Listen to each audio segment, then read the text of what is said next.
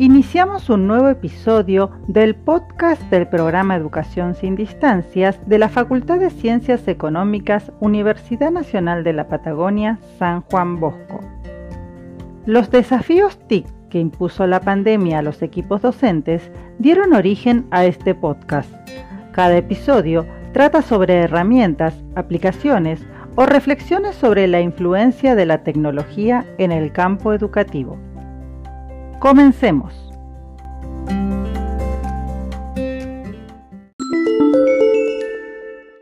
Les damos la bienvenida al segundo episodio del podcast del programa de Educación sin Distancias de la Facultad de Ciencias Económicas.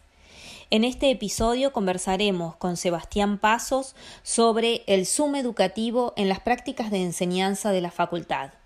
Hola Sebastián, ¿cómo estás? La primera pregunta que tenemos para hacerte es cuál es la principal característica de esta propuesta de Zoom y cuáles son las diferencias respecto de otras herramientas o aplicaciones para el desarrollo de videoconferencias. Hola Laura, ¿cómo estás? Sí, vamos a hablar de las diferencias entre la versión gratuita de Zoom y la licencia educativa que es la que cuenta la facultad.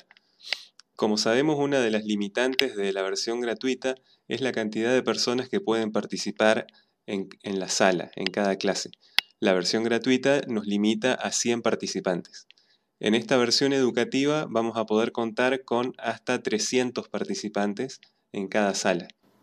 Además, otra de las limitantes que teníamos en la versión gratuita es la duración de las clases. Teníamos solamente 40 minutos, por lo tanto, si la clase se extendía y duraba más, se nos iba a cortar y íbamos a tener que volver a iniciar todos en una nueva sesión. En este caso, con esta licencia educativa no vamos a tener ese problema ya que el tiempo es indefinido. Bien. Em, en cuanto a mm, los aspectos que tendríamos que tener en cuenta al momento de eh, organizar y gestionar un encuentro sincrónico a través de Zoom educativo, ¿cuáles serían esos aspectos a tener en cuenta o sugerencias que, nos darías para bueno, potenciar la herramienta en realidad? Sí, uno de los aspectos que tenemos que tener en cuenta cuando definimos reuniones de Zoom es, bueno, primero tenemos que configurar la fecha y la hora de inicio. Eh, además nos pide la duración, que está en horas, una hora, dos, tres horas. En cuanto a, la hora de inicio, eh, nos da eh, opciones de horas fijas, por ejemplo, 3 de la tarde, 3.30, 4 de la tarde. Eso, bueno, es importante tenerlo en cuenta, que no se puede poner una hora de inicio, por ejemplo, 4 y cuarto, eh, sino que en horas cada 30 minutos. Además, podemos configurar distintos parámetros para cómo va a ser nuestra clase. Por ejemplo, si vamos a tener lista de espera, esto quiere decir que todos los participantes quedan en esta lista de espera hasta que el anfitrión, que sería el docente responsable de la clase, los va aceptando uno por uno. Eso se puede configurar si nosotros queremos hacerlo. Nos va a ir avisando qué, persona está quedando en la sala de espera y nosotros como docentes lo tenemos que aceptar. O si directamente deshabilitamos la sala de espera y dejamos que todas las personas ingresen normalmente una vez que está iniciada el aula en el horario prefijado. También tenemos que tener en cuenta de las configuraciones básicas, por ejemplo, si todos los participantes al iniciar eh, ingresan con el micrófono activo o apagado, también para la cámara. Eso por ahí eh, es aconsejable que todos ingresen tanto con el micrófono con la cámara desactivados y bueno, al momento que lo necesiten, que lo activen o que le pidan al, docente eh, la habilitación para poder hablar durante la clase.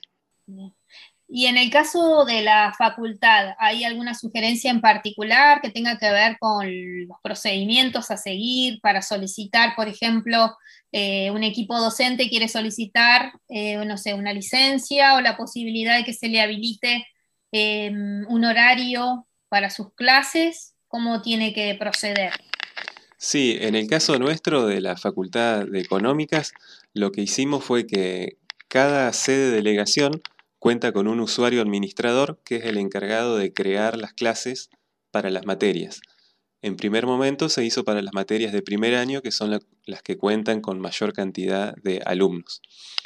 Eh, pero bueno, por esto mismo, cada docente puede pedir eh, a departamento de alumnos de su sede de delegación eh, para poder crearles clases adicionales. ¿no? Primero, en primer año se crearon las clases con los horarios que ya están fijos para la facultad, pero bueno, en el caso de, necesitar alguna clase de consulta o demás, se puede pedir al departamento de alumnos para que ellos les habiliten esta nueva sala.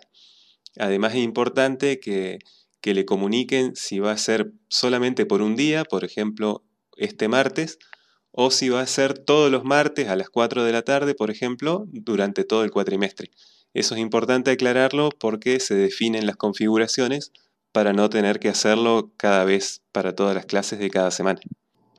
Luego de generar las clases, el administrador le enviará al docente cuál es el usuario que debe usar para ingresar a la clase. Eso es muy importante ya que no debe hacerlo con su usuario particular, sino que debe hacerlo con el usuario que cuenta con la licencia educativa. Bien, bien. ¿Y mm, ya se ha implementado el Zoom educativo para alguna clase en particular? ¿Se han desarrollado algunas estrategias diferentes o se han probado sus potencialidades al momento de desarrollar una clase?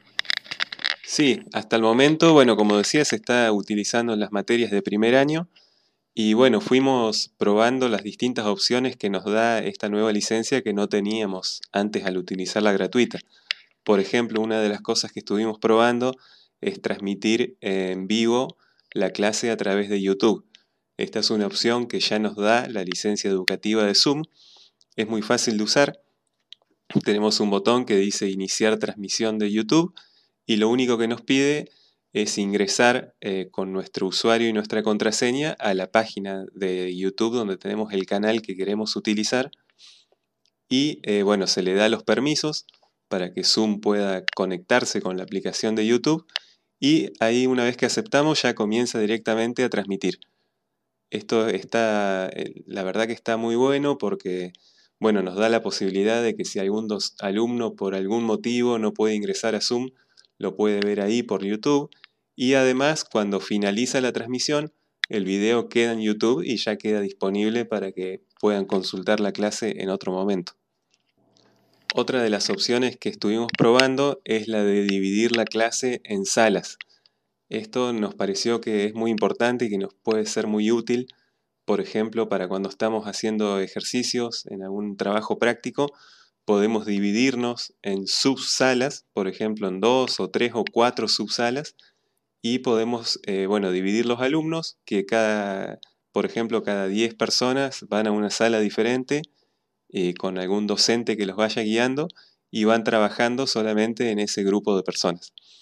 Después, una vez que terminamos la actividad, volvemos todos al aula normal en donde nos encontramos con todos los alumnos. El docente administrador puede cortar estas subsalas en cualquier momento en el caso de que se extiendan el tiempo, por ejemplo. Claro. Es una buena opción que también eh, es probable que facilite la interacción entre las personas y la participación de los estudiantes, ¿no? Porque por allí cuando son encuentros de muchas personas es muy difícil este, establecer una interacción un poco más fluida. Tal vez esto permita dividir la cantidad de personas y entonces, bueno, acercar a las personas de alguna manera a través de sus preguntas, ¿no? de consultas y demás. Sí, yo creo que puede ser muy útil por, e, por esto que estás diciendo, por ahí al estar en, en grupos más chicos, por ahí los alumnos se sienten más cómodos de hacer preguntas o tienen por ahí se da más tiempo, generalmente en la clase tal vez son los mismos alumnos los que siempre contestan, entonces bueno, acá al estar separados en subsalas, cada uno con un docente puede generar un mejor ambiente y dar más tiempo, más espacio para que todos puedan hacer preguntas y sacar sus dudas. Bien.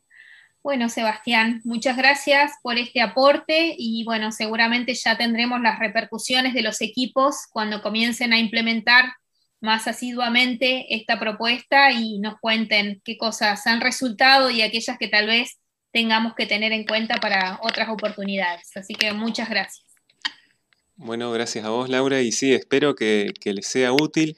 Eh, bueno, que ya empiecen en las próximas clases a probar, a explorar estas nuevas posibilidades que, nos da esta licencia educativa y que bueno, que también que nos cuenten si descubren alguna utilidad nueva o que, por ejemplo, esto de dividirlo en subsalas, si lo han utilizado para, para actividades, para evaluaciones y bueno, a ver qué les pareció.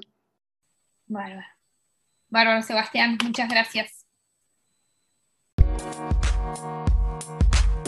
Thank you.